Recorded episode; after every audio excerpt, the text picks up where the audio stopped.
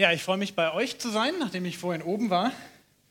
Und das, was wir hier gesehen haben, das ist fantastisch. Also ganz, ganz toll und ganz, ganz authentisch, oder? Mann und Frau. Ich weiß nicht, ob euch der Name Mario Barth etwas sagt.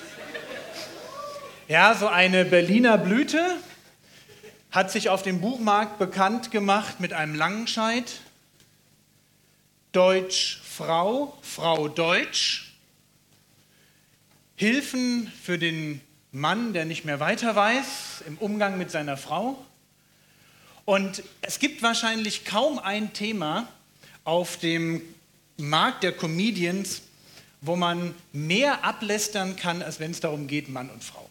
Es kam ja vorhin schon, dieses Trabi-Einpark-Ding. Ja? Wir wollen mal schauen, ob es wirklich so ist, dass die Frauen nicht einparken können. Wahrscheinlich werde ich den, das nicht schaffen, aber äh, im Allgemeinen sagt man, Männer können nicht zuhören und Frauen können nicht einparken. Und jeder denkt natürlich, völliger Blödsinn, völliger Unsinn. Natürlich können Frauen einparken. Wir haben uns letztes Jahr ein Auto gekauft. Und dann kam so die Frage auf, wer möchte was? Ich wollte die Stereoanlage mit den sechs Lautsprechern, meine Kinder einen Anschluss für ihren MP3-Player, meine Frau die Einparkhilfe.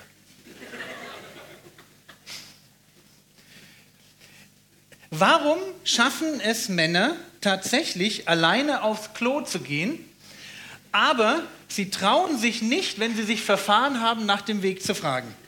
Ja? Warum können Frauen über ihre Probleme reden, aufmerksam zuhören, manches gleichzeitig, also absolut multitaskingfähig, sie bringen Kinder zur Welt und Männer können überhaupt nichts davon? Warum ist für einen Mann Respekt ein Synonym für Liebe? Warum muss er sich permanent irgendwie beweisen? Hört trotzdem nicht auf, innerlich an sich selber zu zweifeln? Warum brauchen Frauen das, dass man ihnen jeden Tag sagt? Was muss man Frauen sagen? Ihr habt meine Hohelied-Vorträge noch nicht gehört, aber hört sie euch an, ja? 16 Mal steht im Hohelied, du bist schön. Und glaubt mir, jede Frau möchte jeden Tag hören, du bist schön. Das ist etwas, was ihr einfach total gefällt. Davon kann sie einfach nicht genug kriegen. Warum lösen Frauen ihre Probleme dadurch, dass sie drei Stunden mit ihrer Freundin drüber reden und Männer reden über ihre Probleme genau aus zwei Gründen. Erstens, wenn sie gelöst haben. Ich bin der Held.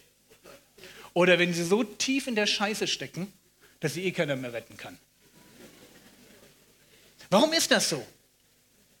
Und der Grund ist der, wir sind tatsächlich total unterschiedlich. Wir sind es einfach. Nicht nur anatomisch, da würde jeder sagen, stimmt. Ja?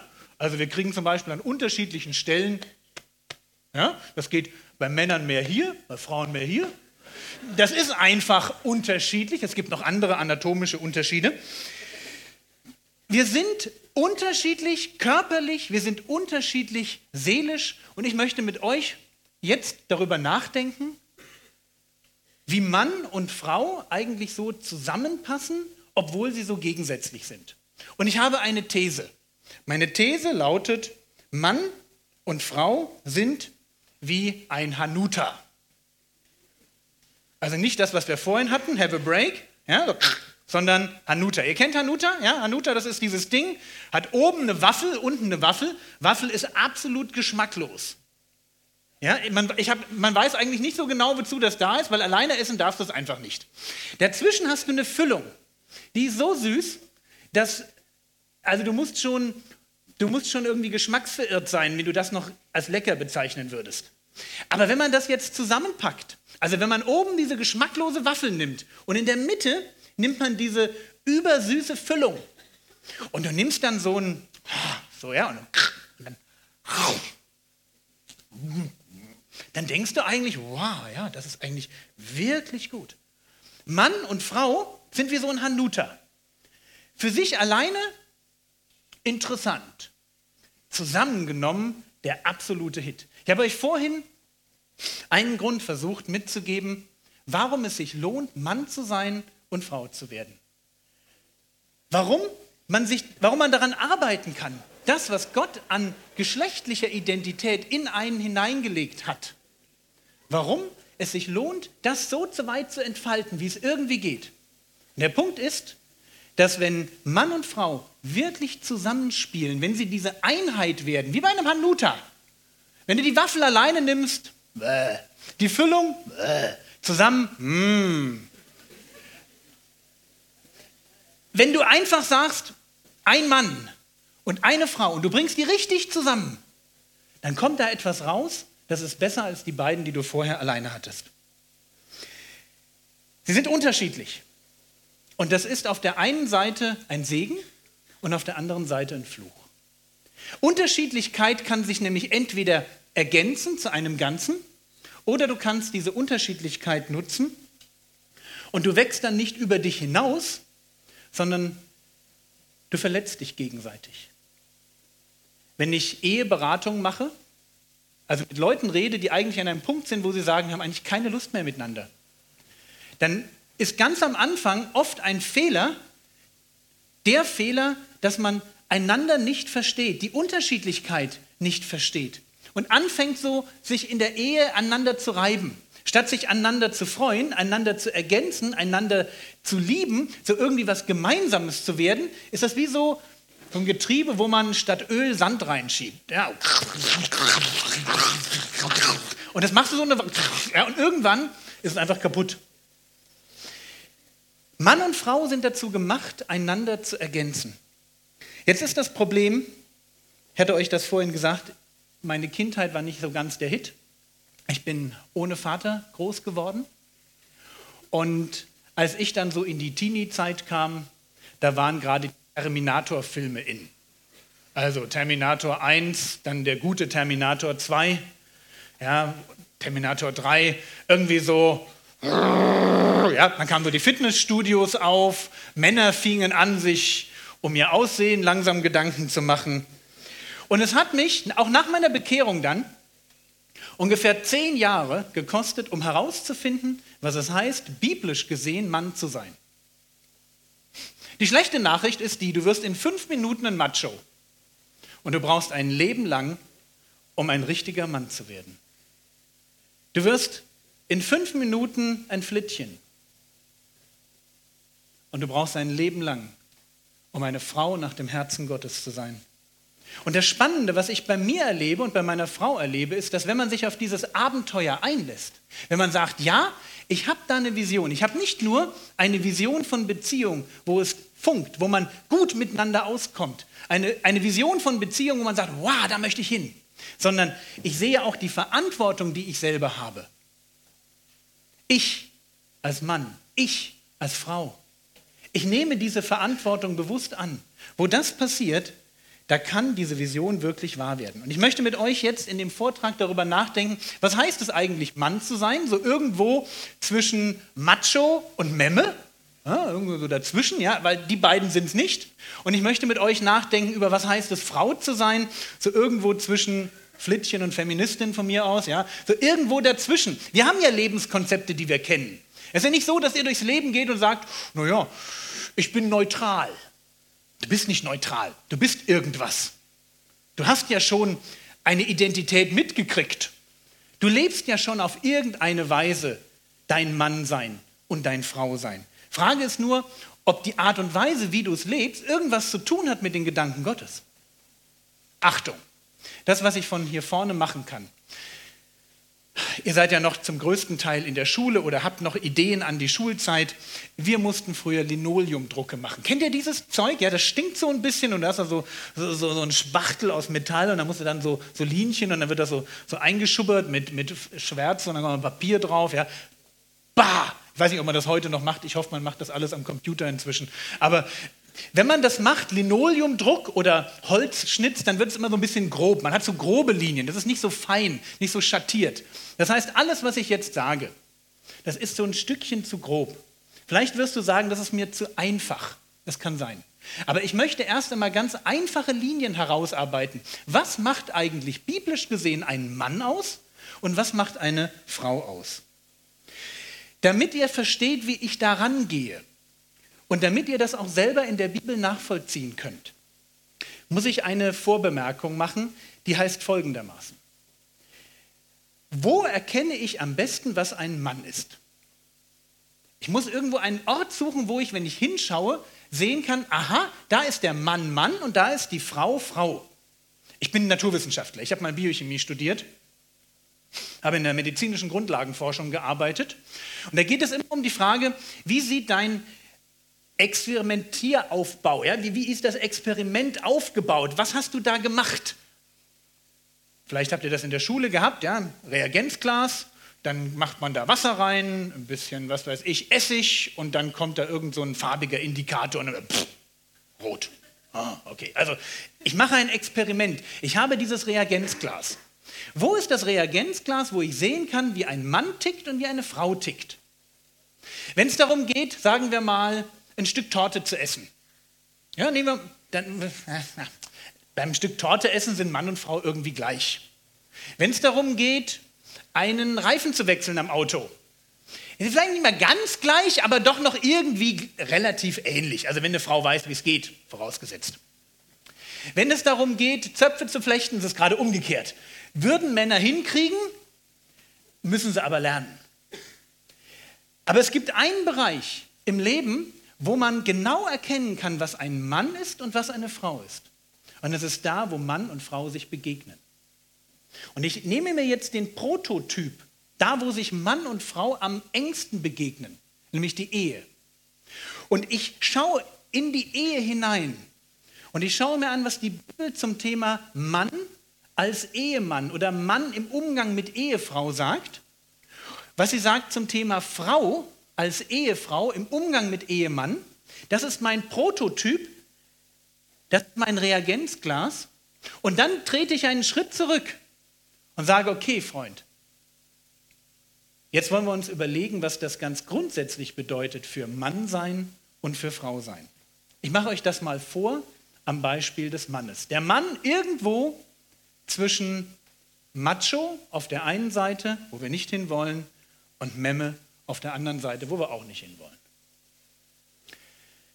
Drei Dinge prägen einen Mann. Und ganz grob kann man sagen, dass ein Mann dann zum Mann wird, wenn er und sein Leben geprägt ist von liebevoller Leiterschaft. Und zu liebevoller Leiterschaft gehören drei Bereiche. Und ich formuliere das jetzt erst einmal ganz bewusst im Hinblick auf einen Ehemann, weil ich habe euch vorhin so ein bisschen versucht anzureizen, auch über die Beziehungsschiene. Aber alles das, was ich hier sage, für den Ehemann gilt natürlich ganz grundsätzlich für Männer im Umgang mit Frauen. Und da, wo sie das leben, werden sie tatsächlich Mann in Gottes Sinn. Punkt 1. Eine Stelle, die vielen von euch bekannt sein dürfte aus dem Epheserbrief. Epheser Kapitel 5, Vers 25. Da heißt es, ihr Männer, liebt eure Frauen, wie auch der Christus die Gemeinde geliebt und sich selbst für sie hingegeben hat der erste Punkt, den ein Mann lernen muss, wenn er Mann werden will, ist Liebe. Oder um die beiden Begriffe zusammenzuziehen, Liebe und Hingabe. Mann sein heißt lieben können. Mann sein heißt sich hingeben können. Und deswegen wird ein, ist ein echter Mann einer, der bereit ist, sich selber und sein Leben zu verlieren. Ein echter Mann ist Jemand, der bereit ist, für seine Frau zu sterben, für, für ihr Leben seine eigene Zukunft zu investieren. Ein echter Mann, das ist jemand, der Interesse hat an seiner Frau, der ihre Grenzen kennt und akzeptiert, der sie nicht überfordert.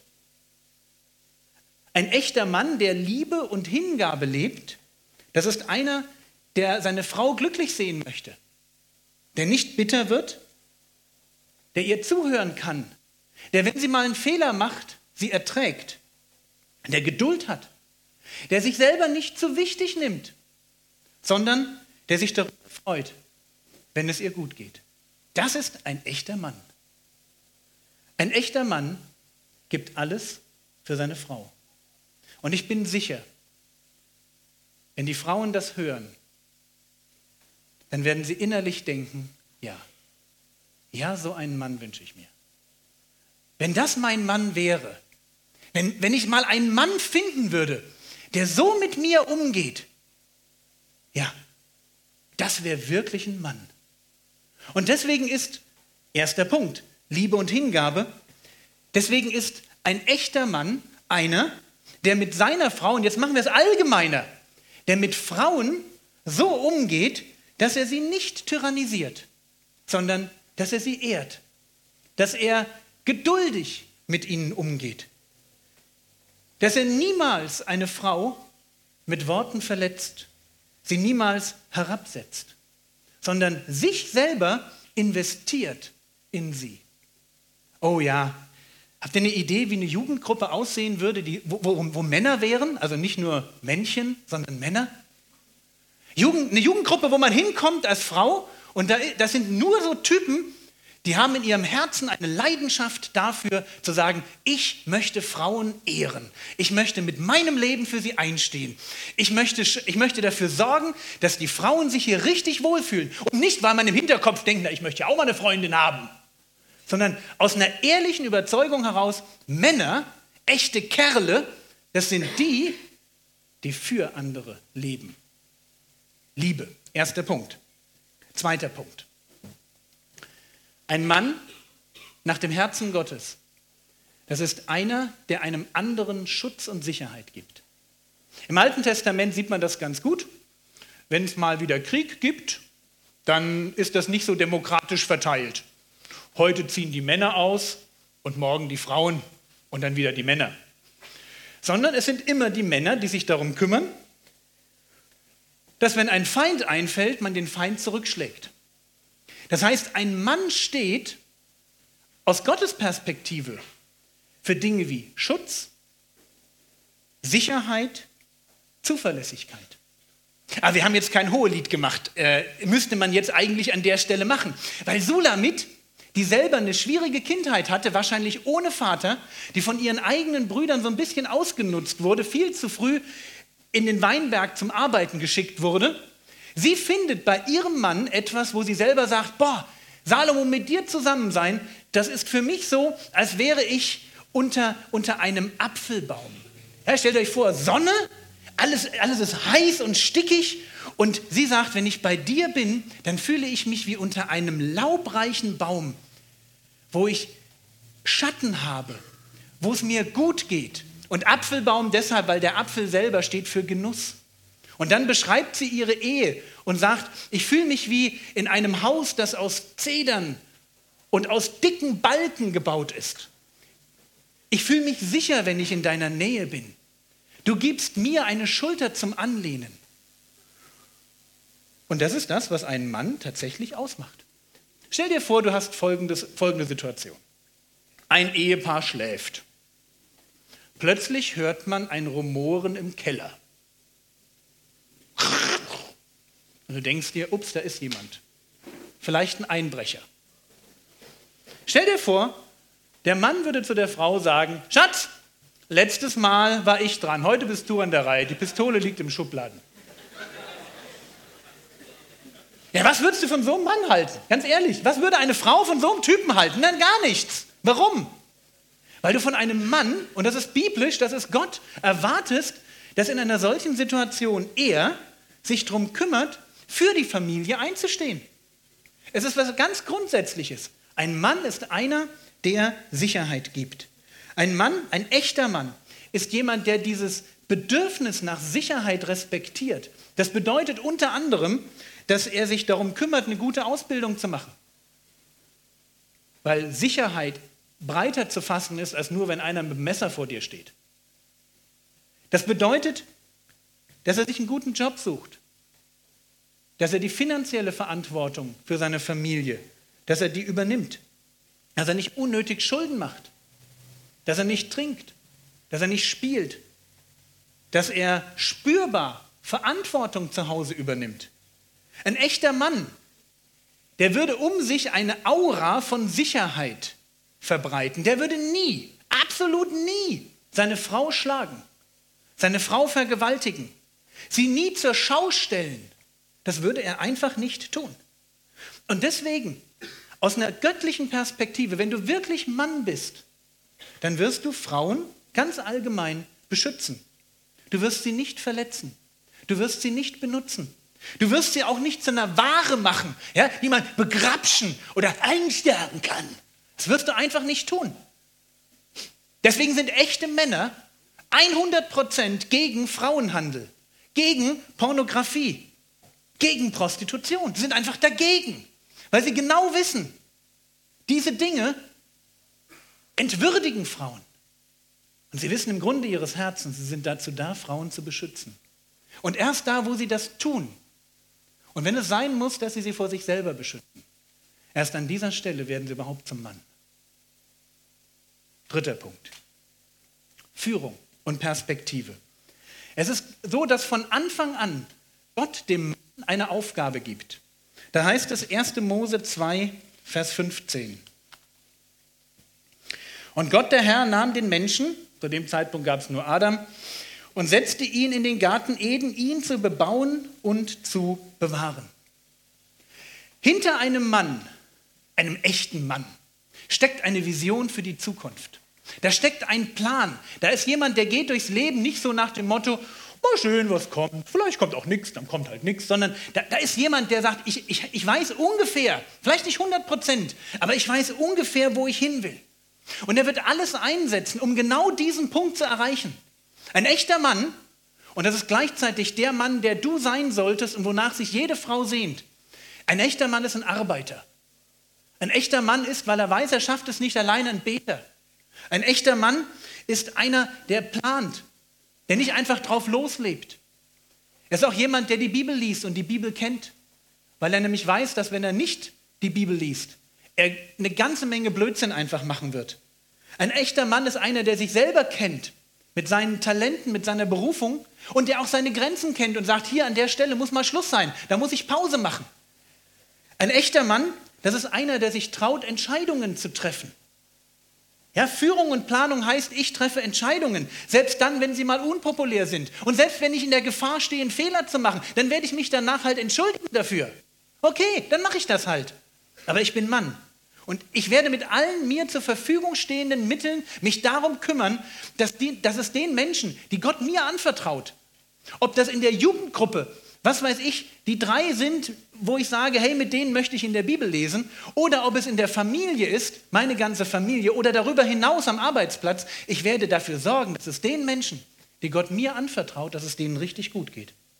Das ist ein Mann.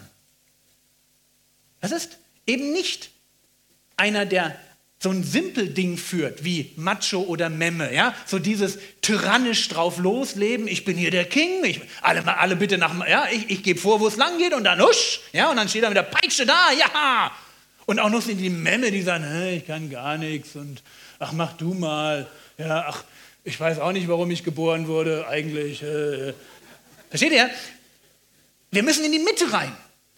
Die Bibel hat eine Idee von echtem Mannsein. Und dazu gehört, dass Männer bereit sind, wirklich zu lieben.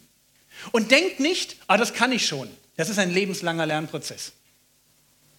Wirklich Liebe und Hingabe zu lernen ist nicht einfach. Immer wieder jeden Morgen aufzustehen und zu sagen, ich werde für andere leben, ich werde sterben. Ich werde eigene Anliegen hinten anstellen. Ich werde nicht nur für mich leben. Bin ich so ein Brummkreisel, der sich immer nur um sich selber dreht. Ja, das ist kein Mann. Das kann jeder. Ein Mann ist einer, der sagt, ich bin für andere da. Ich bin bereit zu lieben. Ich bin bereit, andere zu beschützen. Mich vor andere zu stellen. Ich werde in der Jugendgruppe dazwischen gehen, wenn man jemanden schlecht macht. Ich werde das nicht zulassen, dass über Leute getratscht wird. Ich werde das einfach nicht dulden. Ich bin Mann. Ganz grundsätzlich. Und ich bin jemand, der bereit ist, Führung zu lernen. Das war die Waffel. Beim Hanuta. Ja, erinnert euch.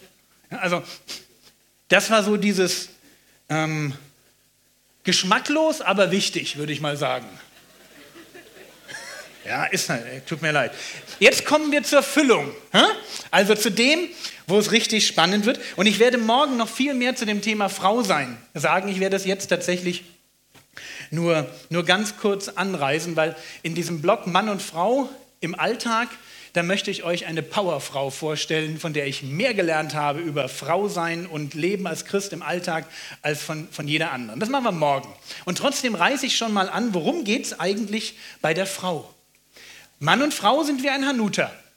Zusammen kommt erst so der richtige Geschmack auf. Also was macht jetzt die Frau so andersartig? Welchen Beitrag leistet sie? Und ich habe wieder versucht, das auf drei so Schlagworte zu reduzieren. Wie wir es beim Mann hatten mit dem Thema lieben, führen, beschützen. So habe ich bei der Frau Folgendes gesehen in der Bibel. Wo ein Mann sich mit aller Hingabe investiert, da ist die Frau diejenige, die dafür die Bühne schafft und die ihn nach Kräften unterstützt. Das, was eine Frau in der Bibel maßgeblich ausmacht, ist Kraft. Ich weiß nicht, ob euch das klar ist. Aber sie wird immer als eine ganz starke Persönlichkeit dargestellt. Die, die großen Frauenbilder in der Bibel sind kräftige, dynamische Frauen. Wir werden uns das morgen im Detail noch anschauen. Und das hat damit zu tun, dass hinter einem großen Mann oder einem starken Mann immer eine starke Frau steht. Männer haben nämlich ein Problem. Also das muss man als Mann einfach mal fairerweise sagen. Wir sind ergänzungsbedürftig. Wir sind nur so halb fertig. Das hat Adam schon gemerkt. Er hat nämlich mal so durchgeschaut durch den Katalog der Tiere, ob da irgendwas dabei wäre, was zu ihm passt. Musste dann sagen, nee, da ist nichts. Und dann sagte Gott, schön, dass du das auch schon merkst. Ja, dann werde ich mal was machen, was dir hilft. Jetzt steht da in der Bibel das Wort Gehilfin. Und manch einer denkt bei dem Wort Gehilfin an Packesel. Ja, es ist auch nicht so das Wort, was man immer verwendet. Wenn man das in einem Deutschaufsatz verwendet, kriegst du wahrscheinlich ein großes A an den Rand für Ausdruck. Schaut man in der Bibel nach, wo das Wort auftaucht und was das eigentlich bedeutet, dass die Frau Gehilfin ist, dann geht es eigentlich um Rettung. Ich lese euch mal aus Psalm 33, Vers 20 vor, was da über Gott gesagt wird. Psalm 33, Vers 20. Unsere Seele wartet auf den Herrn, unsere Hilfe und unser Schild ist er. Nochmal, unsere Seele wartet auf den Herrn. Und jetzt kommt das gleiche Wort, was in 1. Mose 2 zur Frau gesagt wird, dass sie die Gehilfin ist. Gott ist unsere Hilfe. Merkt ihr den ganz anderen Schwerpunkt? Gar nicht Packesel. Es geht um Rettung. Der Mann steht da und denkt, ist ja super, bebauen und bewahren. Klasse, ich will es gerne probieren, ich will gerne Mann sein, aber ich schaffe das nicht alleine. Stimmt, Männer sind zu schwach. Ja, das ist das, was die Bibel sagt. Männer alleine bringen es nicht. Ja, ist halt so. Männer brauchen, damit das richtig funktioniert, an ihrer Seite eine Frau.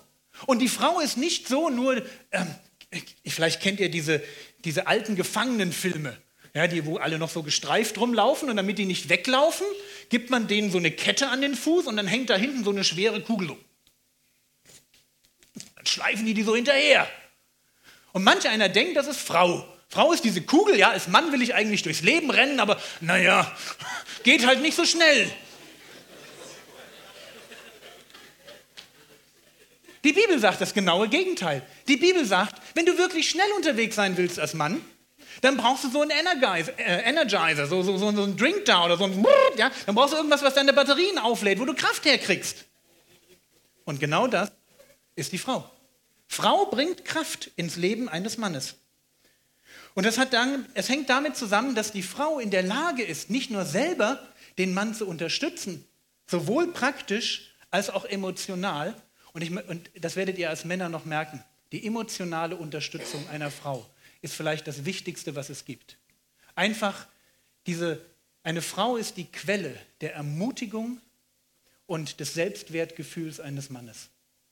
Gerade in einer Gesellschaft, wo es immer nur um Leistung geht, können Frauen einen ganz wohltuenden Gegenpol setzen und, und Männer wirklich zu Leistungen befähigen wie nichts anderes.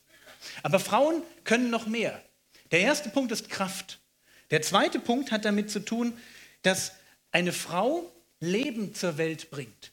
Sie ist eigentlich dazu gemacht, Mutter zu sein. Und als Mutter hat sie die einmalige Gabe, eine Familie zusammenzuhalten. Einen Ort zu schaffen, wo man zur Ruhe kommt.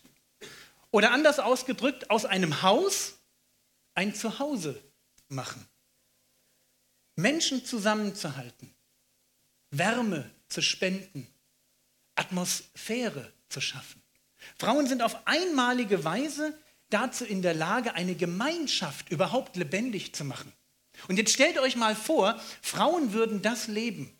Also das Gegenteil davon, das so, ist so dieser Zickenterror. Ja, das Gegenteil von Gemeinschaft ist Zickigkeit. Jetzt stellt euch mal eine Jugendgruppe vor, wo alle Frauen sagen, nie wieder Zicke, nie wieder lästern. Wir werden jetzt nur noch diese Fähigkeit, die Gott uns gegeben hat, Wärme, Gemeinschaft und Atmosphäre schaffen. Das bringen wir 100% in die Jugendgruppe ein. Stellt euch das mal vor. Es wäre doch Wahnsinn, oder? Was, was, da, was da aufblühen könnte. Und es gibt noch einen dritten Punkt. Frauen bringen nicht nur Kraft, nicht nur Wärme. Sie bringen etwas mit, wo wir Männer uns für den Rest unseres Lebens dran freuen können. Schönheit. Es war so schön in diesem Anspieler. Hast du die Deko gesehen? Natürlich hat er es nicht gesehen. Wie auch. Und trotzdem wird er es genießen. Gibt eine Bibelstelle, 1. Korinther Kapitel 11, Vers 7, über die ich mich jedes Mal ärgere, wenn ich sie lese. Da steht nämlich, die Frau aber ist des Mannes Abglanz. Und dieses Wort Abglanz, das klingt so nach Teebeutel, die man das zweite Mal aufgießt. Ich ärgere mich deshalb, weil das Wort, was da steht, das griechische Wort heißt Doxa. Und Doxa ist genau das Gegenteil von Teebeutel, die man das zweite Mal aufgießt. Doxa hat zu tun mit Schönheit, mit Großartigkeit, mit Brillanz, mit Liebreiz, mit Schönheit, mit Eleganz, mit Pracht, mit Augenlust. Ist genau das Gegenteil. Ich habe keinen blassen Schimmer, wer das so hat übersetzen können. Es geht genau ums Gegenteil. Die Frau bringt als Frau in diese Welt Schönheit hinein. Sie ist schön. Ich werde morgen noch ein bisschen mehr zu sagen. Ihr glaubt mir nicht? Na ja, doch. Wenn meine Frau und ich durch die Tür gehen, wen schaust du an?